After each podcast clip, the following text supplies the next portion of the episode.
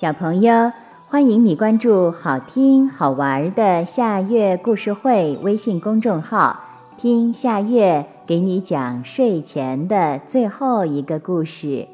你准备好了吗？现在夏月故事会开始了。东郭先生，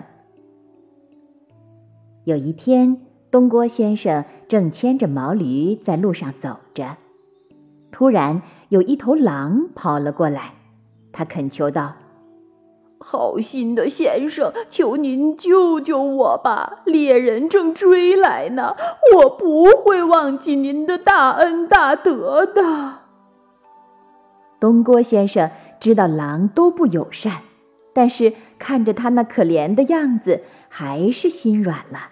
就让狼躲进口袋里，他把袋子里的书都倒了出来，但是口袋太短，狼的身子又比较长，装不进去。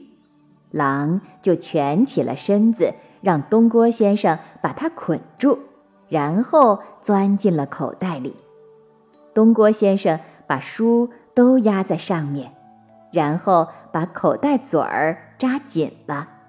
他把口袋。放在驴背上，继续向前走。猎人追了过来，问东郭先生有没有看见一头狼。东郭先生说：“我没有看见，这儿岔路比较多，他可能是从某条岔路逃走了。”猎人走了以后，东郭先生就把狼放了出来。狼马上贪婪地盯着东郭先生说。先生，我现在饿了，想要吃东西，您就好人做到底，让我吃了吧。说着，就猛扑向了东郭先生。东郭先生吓了一跳，可是又逃不掉，只好边骂着：“你这个忘恩负义的家伙！我刚才好心救了你，你现在居然想把我吃了！”一边绕着毛驴躲来躲去，过了一会儿，东郭先生已经累得不住的喘气。就在这危急关头，一名扛着锄头的农夫走了过来，东郭先生马上向农夫求助。狡猾的狼就对农夫说道。他刚才捆住我的脚，把我装在口袋里，用很多书压着我，还把口袋嘴儿扎紧。难道他不该被吃吗？